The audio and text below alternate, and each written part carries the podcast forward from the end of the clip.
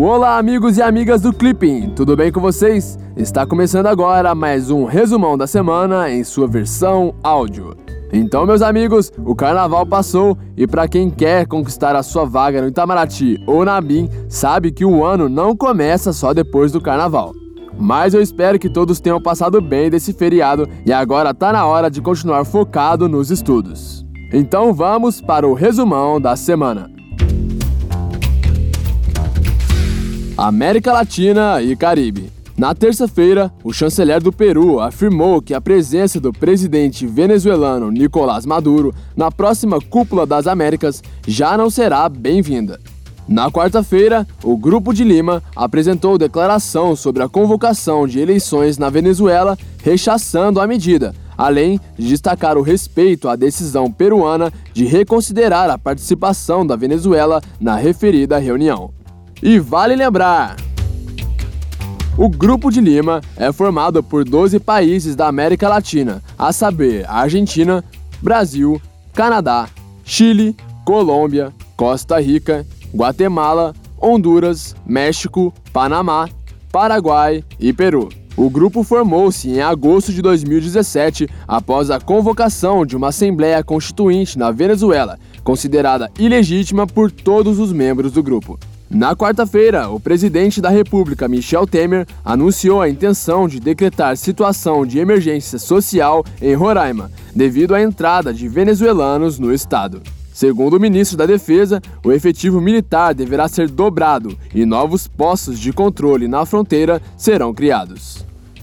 Ainda na quarta-feira, o Alto Comissariado da ONU para Refugiados, o Acnur, apoiou a decisão do governo brasileiro de distribuir parte dos venezuelanos em Roraima para outros estados da federação. O Acnur também saudou as garantias dadas pelo presidente do Brasil de que as fronteiras entre o Brasil e a Venezuela continuarão abertas e que esperamos que o deslocamento de forças militares apenas contribua com um fluxo mais ordenado e não prevenindo acesso ao território e ao asilo àqueles que precisam de proteção. E vale lembrar: Segundo o relatório do Alto Comissariado da ONU para Refugiados, a crise na Venezuela já levou à saída de mais de um milhão de pessoas do país. Segundo o relatório, o ano de 2017 registrou forte aumento em comparação com o período entre 2014 e 2016.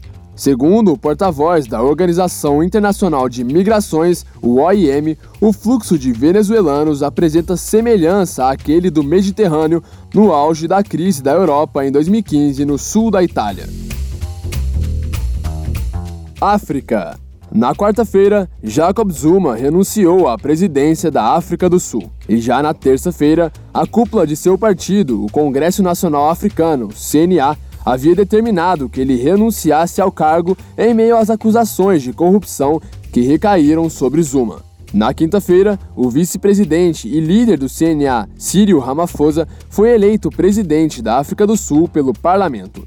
E vale lembrar, Jacob Zuma foi presidente da África do Sul entre os anos de 2009 e 2018. Desde 2016, Zuma tem sido acusado de corrupção por desvio de verbas públicas para a reforma de sua casa e por sua ligação com a família Gupta, suspeita de influenciar o presidente. Além disso, também pesavam contra Zuma casos antigos de propina de armas e de estupro, este último do qual ele foi absolvido. Estados Unidos. Na segunda-feira, o presidente norte-americano Donald Trump apresentou proposta ao Congresso, na qual delinea um corte de 28,5% na verba destinada ao Departamento de Estado norte-americano.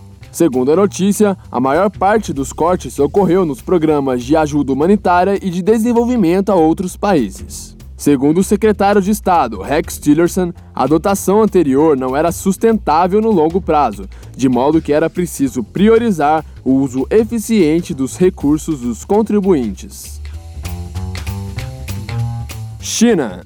Em 26 de janeiro de 2018, o governo chinês lançou a Política da China para o Ártico. Segundo a notícia, a política busca incentivar a construção do Ártico como uma região global que poderia ser acessada por qualquer nação, manifestaram o direito de a China participar ativamente na região, aprofundar pesquisas científicas, busca de rotas marítimas comerciais, exploração de recursos naturais e o desenvolvimento da Rota do Norte.